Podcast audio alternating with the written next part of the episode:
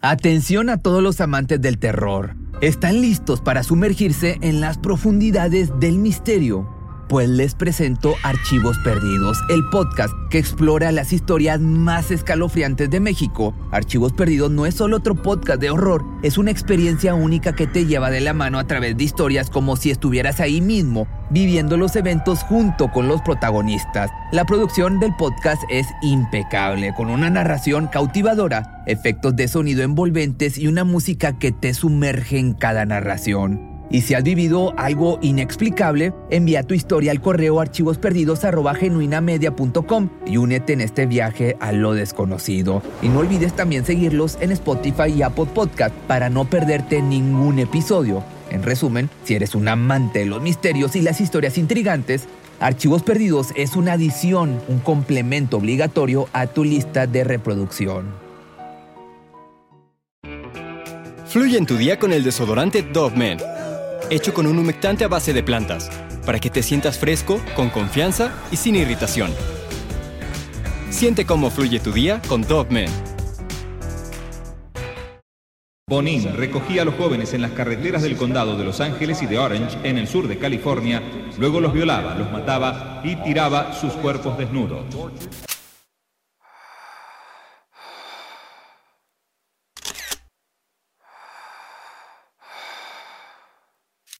Era una tarde lluviosa la del 8 de enero de 1944, cuando la señora Bonin dio a luz a su pequeño William George en un hospital de Wilmantic, esto en Connecticut. La familia era bastante disfuncional y esto causó una infancia traumática para el menor como para sus dos hermanos. El padre era un veterano de guerra que además de alcohólico era violento y propinaba suficientes golpizas a los chicos. La madre, por el otro lado, consciente del daño a sus pequeños, intentó alejarlos del lado de su padre enviándolos por largas temporadas a casa de su abuelo. Sin embargo, el abuelo no fue la tranquilidad de los niños, por el contrario, este sujeto era un amante de los niños que abusaba de sus nietos, con mayor frecuencia de William. Parte de la grave situación dentro del núcleo familiar se debía al vicio de apuestas que tenían ambos padres. Muchas veces los pequeños terminaban acogiéndose en casa de los vecinos, quienes se ocupaban de darle de comer, pues William y sus hermanos vivían constantemente la ausencia de amor y principalmente de humanidad por parte de sus progenitores. Los problemas en la casa iban en picada. El ingrato padre se volvía cada vez más violento con los pequeños, con quienes se desquitaba el mal humor la señora Bonin, al darse cuenta de que las circunstancias iban peor, decidió meter a los niños a un orfanato católico para evitarles el maltrato. Ella creyó de nueva cuenta que estando lejos estarían mejor, y podríamos pensar que sí, pero esto no fue así. William tenía tan solo seis años y el impacto de vivir lejos de casa fue terrible. El sufrimiento que le causaba la disciplina severa y los castigos físicos lo estaban traumatizando. Por otro lado, tal parece que el niño era un imán para los depredadores, para los amantes de los pequeños, por no decirte los pedófilos. Y aparte, abusadores, pues constantemente fue abusado íntimamente por otros chicos mayores que él. La voz y la inocencia del pequeño estaban perdidas.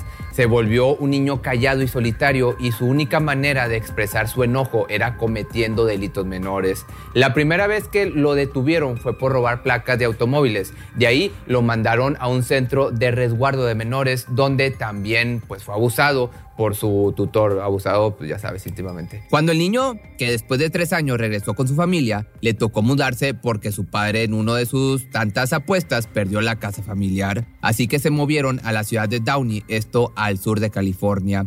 Este era su nuevo hogar. Aquí el niño se transformó en un rezagado delincuente. Seguidamente fue blanco de bullying por su aspecto físico, pues los demás niños le decían dientes de conejo. El paralelo Will fue desarrollando una inclinación pues también íntima por los niños, niños menores que él. Su mente estaba al borde del colapso para este momento. Sus tramas estaban pidiendo factura, lo que lo transformó de ser abusado a abusador. En este periodo el chico puso en práctica sus fantasías con otros vecinitos más pequeños. Luego de graduarse de la escuela, el chico se enlistó en las Fuerzas Aéreas de los Estados Unidos, donde más adelante fue enviado a Vietnam Aquí contribuyó como artillero de helicópteros, pero en el año del 68 fue expulsado por abusar a dos soldados a los que amenazaba con su pistola. Este solo era el comienzo de las malas y sexualizadas conductas de este sujeto. Después de la penosa situación por la que fue regresado a Estados Unidos, se estableció en Connecticut, donde siguió atacando de la misma manera que antes. El año que le siguió raptó a cinco chicos, luego los amagó y golpeó con un tubo de metal hasta dejarlos inconscientes para luego abusar de ellos salvajemente. El caso de este delito fue llevado a la corte donde pese a la culpabilidad de este enfermo abusador, la fiscalía alegó inimputabilidad por enfermedad mental y en lugar de pagar una condena en la prisión, fue catalogado como un delincuente sexual con trastornos mentales y fue internado en el Hospital Estatal de Atascadero, que sí está medio raro el nombre, yo también dije, pero así se llama Atascadero, para someterlo a un tratamiento psiquiátrico.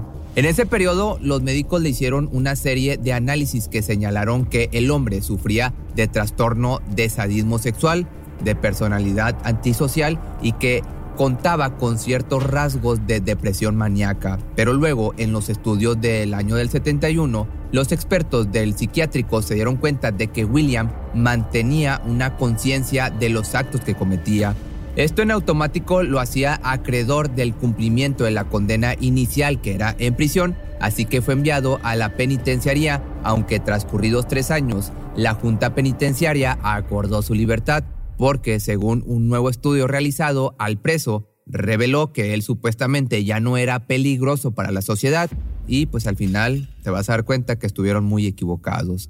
Tan pronto salió de la cárcel y para ser exactos, 14 meses después, Bonin volvió a ser de las suyas cuando iba conduciendo por la calle y vio a David Biker, de 14 años, pidiendo un aventón. El adolescente se subió al auto y esa fue su perdición, pues luego fue encontrado abusado por Will.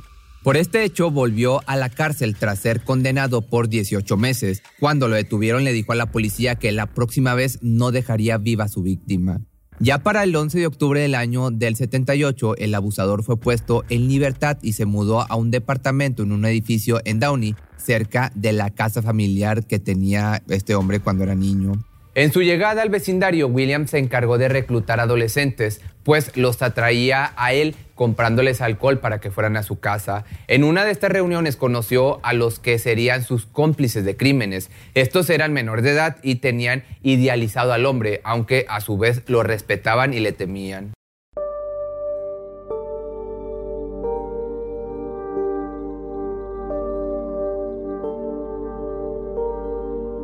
Esa misma época el hombre terminó trabajando como camionero, circunstancia que aprovechó para comprarse una furgoneta Ford en color verde. Su plan para ese momento ya estaba previamente pensado. Utilizaría ese vehículo para dar paso a la cacería de niños. Cuando este abusador se subía a su camioneta, conducía por las autopistas en busca de pequeños de entre 12 y bueno, ya no tan pequeños, 19 años de edad. La matanza entró en práctica para el año del 79. El hombre se había hecho de cuatro compinches que lo ayudaban a realizar estas atrocidades. Vernon Butts, un trabajador de una fábrica de porcelana de tan solo 21 años, Gregory Milley, de 18, James Munro, un chico sin hogar, y William Puck, de 17 años. Juntos o en relevo asistían a la mente maestra del cruel plan. William le quitó la vida a 21 jóvenes en total, algunos eran de California y otros de Connecticut. En todos los casos, el operativo era el mismo, sugerir un ride a los chicos que veían caminando por la autopista. Una vez en el lugar apartado, Bonin los hacía sufrir, refiriéndome a sus víctimas, los esposaba o amarraba de manos y pies. Ya con el terror encima, los jóvenes intentaban forcejear y esto causaba la desesperación del hombre, quien luego de eso los golpeaba fuertemente con barras de hierro, los apretaba del cuello hasta callarlos. Algunos, pues sí, perdían la vida en el estrangulamiento, pero a otros, a los que quedaban vivos, los retorcía de los testículos, les cortaba el nepe Aparte los quemaba con cigarros, entre muchas otras atrocidades que ya no te puedo contar aquí porque pues nos cortan el canal. Finalmente abusaba de ellos para desecharlos como si se trataran de basura. Los cuerpos de los menores siempre aparecían sin ropa en el borde de carreteras sin mucho tránsito o en edificios, como te decía, abandonados en diferentes municipios colindantes, edificios o carreteras que eran difícil de encontrar a los cuerpos. Los hallazgos recabados por la policía era algo exagerado. Eran tantos los cuerpos con los mismos patrones de violencia que los detectives nombraron a este sujeto a este matón en serie como The Freeway Killer o en español el asesino de la autopista. Sin embargo, pese a tanto análisis, las pistas no eran tantas como para llevarlos directo a William. Otro problema que se presentaba en ese lapso era que otro matón en serie operaba en los alrededores, que este era Randy Kraft. Los asesinatos realizados por el camionero o por Randy generaban gran confusión, pues cada que encontraban un nuevo cuerpo, la policía dudaba en la autoría del mismo. En palabras más sencillas, no sabían si era William o era Randy. La primera víctima del asesino de la autopista fue el estudiante alemán de 17 años, Marcus Grabs, que con ayuda de bots William secuestró el 5 de agosto del año del 79 de Newport Beach. El joven fue golpeado, humillado y le quitaron la vida o le quitó la vida tras 77 puñaladas en el cuerpo. Su cuerpo, como con otras víctimas, fue tirado sin ropa y amagado en una carretera de Malibú. La diferencia de días tan solo fue de apenas 21 para cometer el segundo crimen. La frecuencia del camionero iba de una a dos veces al mes hasta dos veces por día. Era una indignación para la sociedad sus fechorías que a la par era un trastorno para la policía. La captura de Will Bonin, ya por otro lado, salió de manera imprevisto a consecuencia de la detención de uno de sus cómplices, nada menos que de su tocayo Puck, o sea, William Puck. A este lo sorprendieron en medio del robo de un auto el 29 de mayo del año del 80. Ya en la comisaría el chico encausó su declaración terminando por revelar los asesinatos cometidos por el camionero a los niños encontrados en las calles. La fiabilidad de los datos aportados llevó a la policía a iniciar un operativo de vigilancia al sospechoso y finalmente, el 11 de junio, lo agarraron infraganti y a punto de abusar de cortarle la respiración a Harold, un chico de apenas 15 años, en un páramo de Santa Mónica.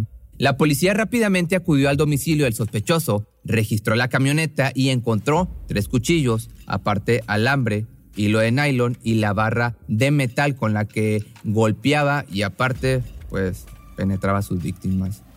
Al declarar, este abusador, este enfermo, no mostró arrepentimiento por los actos tan crueles que había cometido. Incluso, como si fuera poco, reafirmaba que no podría dejar de matar, que aquello cada vez era más sencillo para él. El juicio tomó un largo periodo en llegar y se llevó a cabo por dos tribunales, el de Los Ángeles por 10 asesinatos y el del condado de Orange por otros cuatro.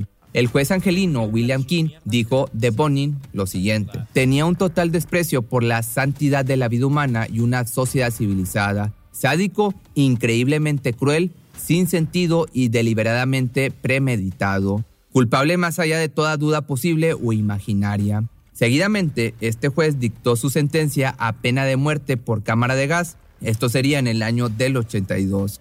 Luego, en agosto del 83, por parte del magisterio de Orange, fue declarado por segunda ocasión pena de muerte por conducta criminal monstruosa. Sus días, pues ya te podrás imaginar, estaban contados. Pronto le iban a dar cuello. Por otra parte, los cómplices también terminaron en la cárcel. Vernon Butts, quien estuvo presente en ocho asesinatos, terminó siendo inculpado por participación en seis de ellos, pero no llegó a ser juzgado, pues el hombre días antes se ahorcó en la celda de espera. Gregory Mouse, quien contribuyó en la muerte de dos menores, fue sentenciado de 25 años a cadena perpetua, pero su condena se vio truncada, pues fue fríamente, le quitaron la vida, otro preso le quitó la vida en el año del 2016. James Murno, quien contribuyó en uno solo de los asesinatos, fue condenado de 15 años a perpetua y en la actualidad sigue encarcelado. Y finalmente William Puck fue condenado a seis años de cárcel tras ser encontrado culpable por homicidio involuntario. Finalmente, para Bonin, la ejecución dictada por ambas fiscalías acordó ser el 23 de febrero del año del 96, pues tras varias apelaciones, el último intento de la defensa se suscitó el día de la pena, pero fue declinada, orillando al camionero a su destino. William permaneció 13 años en la espera de aquel día fue preso en la penitenciaría de San Quintín. Durante ese tiempo el hombre descubrió el arte y comenzó a pintar, escribir y aparte también publicaba cuentos por los que llegó a obtener ganancias por la venta de las copias. Un día antes de la ejecución el hombre fue visitado por sus amigos y familiares. Mientras tanto, en las afueras del lugar se reunió un grupo de personas en contra y otro a favor de la pena de muerte. Todos esperaban la inyección letal que acabaría con la vida del asesino en serie, puesto que la cámara de gas había sido sustituida por esta última en California en el año del 92. Así, a las once y media de la noche, el preso fue visitado por el alcalde Artur Calderón, el director del recinto y el sacerdote de la capilla. Ellos se pusieron a conversar con Bonin, quien les dejó claro que aún y por lo que estaba pasando, no se arrepentía de nada y tampoco tenía remordimiento alguno. Aparte, añadió lo siguiente, Creo que la pena de muerte no es una respuesta a los problemas que tenemos. Creo que envía el mensaje equivocado a la gente de este país. Los jóvenes actúan como ven actuar a otras personas en lugar de como la gente les dice que actúen. Aconsejaría que cuando una persona piense en hacer algo grave contra la ley, que antes de hacerlo se vaya a un lugar tranquilo y lo piense seriamente. Media hora después, en punto de las 12 con 9 minutos de la madrugada del 23 de febrero, Finalmente, el alcalde dio la señal de que era hora. La inyección letal fue aplicada al camionero, quien al paso de cuatro minutos fue declarado como muerto. En ese momento su vida terminó teniendo 49 años. El cumplimiento de su condena era algo muy esperado por los familiares de todas sus víctimas. Ellos permanecieron durante la ejecución y casi saltaron, se puede decir, de alegría cuando vieron que William había perdido la vida. William Bonin es el claro testimonio de una vida llena de violencia, que de ser víctima pasó a ser victimario colocándose en la lista de los peores y más crueles criminales en la historia de los Estados Unidos. Pero si te gustó este video, recuerda que me puedes seguir en TikTok, donde estoy subiendo otro tipo de videos como historias paranormales y también de esto de asesinos, ¿qué más? Eh, cosas misteriosas.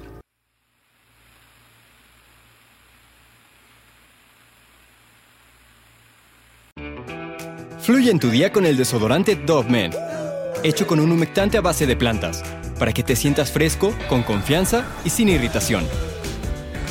Siente cómo fluye tu día con Dogman.